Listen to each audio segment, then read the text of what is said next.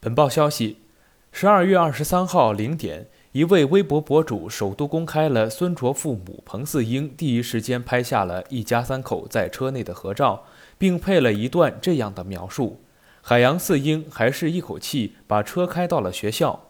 晚上十一点四十二分，他们接到了孙卓，然后从侧门离开了。谢谢无数关切孙卓回家的人们。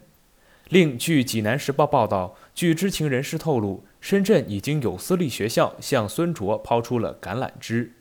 那天把孙卓送回来的时候，孙卓就告诉我，他想回深圳，想回到我的身边。我在家里总是睡不着，我就着急着赶过来，想快点把孩子接回去。只有把孩子接回深圳，每天睡在家里，他才能放心。在孙海洋远赴山东阳谷的过程中，他面对记者采访时这样说道：“在临出发前，孙海洋曾经发微博表示，那天孙卓告诉我他想回我身边，我很开心。他就问我深圳有没有学校。这些天发生了我们不可预想的变化，我很担心，担心很多天了，睡不着。今天我决定再返回阳谷县，陪到他身边。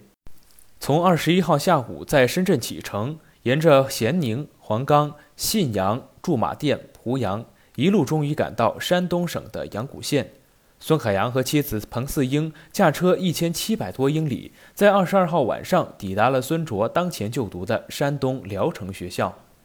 记者当晚在学校门口等候三人再次相见的场面，在校方的安排下，孙海洋直接将车开入校园，接到孙卓后短暂的停留，直接离开。十二月二十三号上午十点左右，孙海洋一家在网友的千万祝福声中驱车回到深圳。孙卓出生于二零零三年，二零零七年在深圳被拐走，由山东阳谷的买方抚养至今。十四年来一直在阳谷生活、读书。失散后，坚持寻子成了孙海洋夫妇的主业。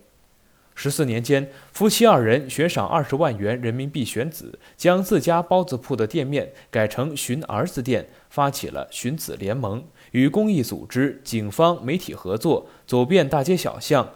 孙海洋是电影《亲爱的》中韩德忠的人物原型。